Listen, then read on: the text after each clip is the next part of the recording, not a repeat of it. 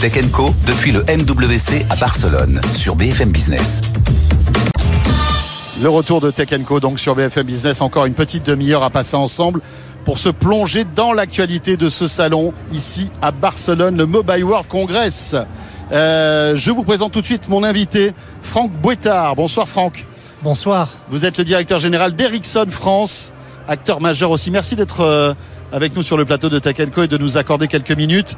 Euh, Ericsson, alors, on connaît bien évidemment, mais j'aimerais que vous me rappeliez quand même l'impact qu'a Ericsson dans notre quotidien finalement, parce qu'aujourd'hui, euh, la plupart du temps, si on se connecte à la 4G, à la 5G, c'est sans doute grâce à vous.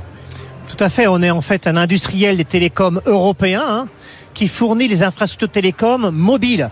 C'est tout ce que les opérateurs mettent derrière dans leur réseau pour que vous puissiez communiquer en toute quiétude et avec de plus en plus de besoins technologiques en tant que tels. Pratiquement 50% du trafic mondial des réseaux mobiles passe sur des réseaux télécoms Ericsson. C'est incroyable. Et euh, effectivement, vous avez des enjeux, on va en parler, bien sûr, de, de performance. Il faut que ça aille de plus en plus vite. Il faut que ça consomme de moins en moins. Enfin, parfois, c'est des équations un peu compliquées. On en parlait avec euh, euh, l'un de vos concurrents Nokia tout à l'heure. C'est très intéressant. Aujourd'hui, la 5G, ça, prend, c'est-à-dire que quels, sont les chiffres qu'on a concernant le, le déploiement du réseau 5G dans le monde? Il y a déjà la 5G, c'est la technologie de communication qui s'est déployée le plus rapidement depuis le début de l'humanité. Juste qu'on se mette ça à l'esprit. Plus que la 2G, la 3G ou la 4G Beaucoup plus. Par rapport à la 4G, elle a à peu près deux ans d'avance en termes de durée de déploiement. Aujourd'hui, il y a un million d'abonnés en plus sur la 5G tous les jours dans le monde entier. Et les taux de couverture dans des pays comme euh, l'Asie sont de 93% en Corée de la population, 95% à Taïwan, 65% en Chine, 87% euh, aux États-Unis. En France, on est plutôt aux alentours de 50% et l'Europe à 25%. Pas terrible, hein? Pourquoi on est si en retard? Ah, L'Europe est, est, un peu en retard ou est en retard par rapport au reste du monde. C'est essentiellement parce qu'on a tellement d'opérateurs en Europe qu'ils ont tous une taille critique pas suffisante pour faire les investissements suffisamment rapidement et maintenir euh, cette course à la, ah oui, à l'armement en tant que tel. On touche, on touche du doigt là le problème justement de cette multiplicité des opérateurs en Europe qui, euh, à votre avis, n'ont pas la taille critique pour euh, investir autant massivement pour couvrir aussi rapidement que sur d'autres continents Écoutez, en Europe, on a 110 opérateurs pour 300 millions d'abonnés à peu près. Eh oui, Aux États-Unis, on a quatre opérateurs principaux pour 300 millions d'abonnés. En Chine, on a quatre opérateurs pour 1,4 milliard. Donc, euh, vous voyez, je vais pas vous faire un dessin. Quoi. Oui, c'est clair. Après, l'avantage pour le consommateur, c'est les prix euh, assez retenus. Hein, euh... Alors, effectivement, les prix sont beaucoup plus bas. Il y a un avantage pour, au moins pour le consommateur. Voilà, pour le consommateur. Euh, donc la 5G qui euh, voilà commence véritablement à s'installer dans le quotidien des gens. Euh, un mot aussi sur euh, votre votre métier en quelque sorte. Vous l'expliquiez. Vous êtes euh, en quelque sorte le, le, le, le comment dirais-je l'acteur de l'ombre. Hein, nous qui sommes avec notre smartphone. Et vous vous avez quoi comme comme on va dire portefeuille d'action en fait. Vous êtes à la fois, euh, vous travaillez avec les opérateurs, vous travaillez aussi avec les industries, bien sûr, pour créer des réseaux privés, c'est ça? Vous étiez d'ailleurs venu sur le plateau Tech Co il y a quelques tout à fait, tout à semaines fait. de cela pour nous parler de l'usine ArcelorMittal. Nous sommes à peu près 90 000 personnes dont 50 000 personnes font de la recherche et développement. Donc on vit de l'innovation et de la recherche et développement. Et donc ce que l'on met en place ou ce que l'on vend, ce sont des matériels physiques, du logiciel, on développe énormément de logiciels d'intelligence artificielle et beaucoup de services. On a à peu près 40 000 personnes qui font des services également dans notre, dans notre société. Et avec ça, on met en place ces réseaux de communication, ou bien pour les opérateurs, ou bien pour les gros industriels, qui eux vont pouvoir utiliser cette technologie pour se transformer en tant que tel. Et c'est vrai qu'on est un acteur de l'ombre, parce qu'on a l'impression que tout ça, ça marche, mais il y a beaucoup de gens derrière qui travaillent jour et nuit pour s'assurer qu'il n'y a pas de chute de ces réseaux qui sont de plus en plus critiques pour nous en tant que citoyens, nous en tant qu'individus, pour la compétitivité des pays. La compétitivité des pays, la compétitivité des, des, des euh, on va dire des continents, la souveraineté aussi. Vous êtes un acteur européen. C'est important, à votre avis, aussi d'avoir des champions comme ça européens des réseaux? Oui, c'est. Alors il y, y, a Nokia aussi, hein, oui. mais, mais vous êtes euh, l'un des acteurs, on va dire, importants de ce domaine? C'est fondamental. Vous voyez bien que toute la société devient digitale toute l'industrie devient digitale. Or, dans le domaine du digital, on dépend entièrement des Américains, sauf dans un domaine qui est le domaine des télécoms. Donc dans un partenariat occidental, il est important que l'Europe soutienne ces, ces industriels télécoms qui sont le vecteur d'autonomie souveraine euh, dans le domaine euh, du digital européen. Cela dit, donc vous êtes un acteur européen, mais qui est mondial finalement, hein, puisque vous le disiez, vous, euh, vous avez des clients un peu partout dans le monde, que ce soit aux États-Unis, en Asie. Euh, on parle beaucoup de 5G. La 5G, qu'est-ce qui manque? Je sais que vous travaillez beaucoup sur la couverture indoor. Euh, c'est l'un des grands chantiers aussi aujourd'hui de la, de la couverture de la 5G. En plus de la couverture du grand public, maintenant il va falloir également accompagner les entreprises et les industries à se transformer. Elles se transforment en apportant les technologies mobiles standards dans l'industrie, 4G ou 5G. Et après, on évolue vers de la 5G pour des cas d'usage complémentaires qui nécessitent les performances de la 5G. Donc, la phase maintenant de déploiement de la 5G, c'est l'industrie, c'est les entreprises, c'est la transformation industrielle en tant que telle.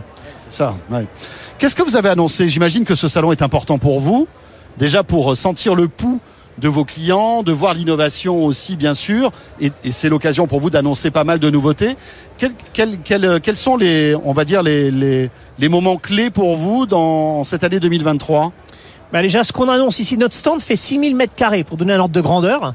Il y a pratiquement 75 démonstrations. Tous nos équipes de direction sont présents pour recevoir nos partenaires et nos clients. On fait des annonces à la fois dans le domaine des, des réseaux qui sont de plus en plus, ou des équipements réseaux qui sont plus, plus, plus petits, moins consommateurs d'énergie, plus basse empreinte carbone. On annonce des fonctions logicielles pour augmenter la capacité, pour absorber tout le trafic que vous et moi créons sur les réseaux, pour absorber la demande de qualité qu'on a.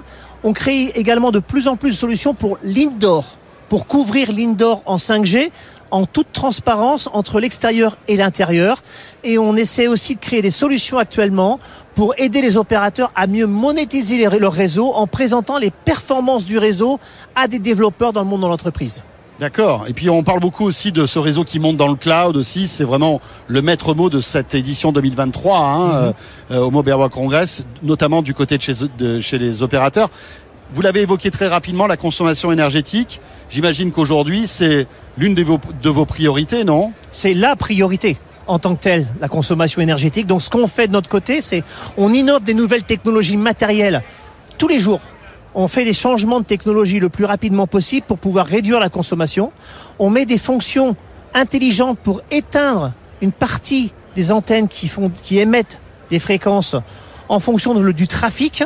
On optimise la consommation des sites et on essaie le plus possible d'accompagner les opérateurs dans cette transformation. Mais on fait des économies de 30-40% tous les six mois, mais le trafic monte, donc au mieux on neutralise la consommation énergétique. Oui, c'est ça, c'est-à-dire qu'en fait c'est une course sans fin entre les usages qui explosent et la consommation énergétique que vous arrivez à, à contenir en quelque sorte, mais elle augmente malgré tout parce qu'il y a de plus en plus de gens qui utilisent tout Maintenant, ces... il, faut, il faut mettre des chiffres les technologies de l'information et des communications, ça représente 1,5 à 2% de l'empreinte carbone mondiale. Quand vous faites un aller-retour sur New York, c'est comme si vous utilisiez votre portable pendant 50 ans. Donc il faut mettre un petit peu de chiffre derrière ça. Quand vous êtes dans votre salon, quand vous regardez votre écran de télé, c'est comme s'il y avait 50 personnes qui regardaient le même film sur un portable. Donc la consommation reste relativement modérée. Et quand vous avez une empreinte carbone qui est à 1,5 à 2% de l'empreinte carbone mondiale, stable, hein, malgré le trafic qui monte, avec les technologies, on la maintient stable. On peut réduire jusqu'à 15% de l'empreinte carbone créée par nos sociétés. Donc 1,5% d'un côté, stable, malgré le trafic qui monte, 15% de réduction de l'autre côté, on aurait tort de s'en passer quand même. C'est clair. Vous disiez que vous avez plus de 50 000 ingénieurs qui, qui recherchent, qui travaillent sur la recherche d'Ericsson. Justement, l'énergie, il y a encore un, une marge de progression importante pour consommer moins d'énergie parce que c'est vrai que c'est un, un, sujet qui qui était presque invisible il y a encore quelques années. Mm. Vous consommez, enfin, voilà, on consommait tous de l'énergie sans trop se rendre compte de la de la rareté de cette énergie. Aujourd'hui, c'est un autre, on rentre dans une autre ère. Il y a encore, à, à votre avis, beaucoup de marge de progression. Oui, il y a encore, en cette consommation oui, il, y a, énergétique. il y a encore pas mal de marge de progression. Là, la grande marge qu'on est en train de mettre en place, c'est ce qu'on appelle les antennes actives qui, au lieu d'émettre en permanence des, des, ondes, émettent uniquement quand il y a quelqu'un qui veut communiquer. Donc on peut consommer beaucoup beaucoup moins. Et par exemple, je suis la dans, nuit. un, dans, une zone où il y a personne qui, qui se connecte. Ben, par exemple en pleine rien. nuit, par exemple, voilà. l'antenne s'éteint quasiment. Pratiquement. Et moi, dès que je rallume mon smartphone, Elle, Elle va roule. le voir et elle va se rallumer, Voilà. en quelque sorte. Et il y a même mieux, on peut même regarder le trafic pattern durant la semaine, le jour, la nuit, pendant plusieurs semaines, et en fonction de ça, prédire ce que va être le trafic dans le futur, et du coup adapter les fréquences qui sont allumées et éteintes en fonction du besoin prédictif.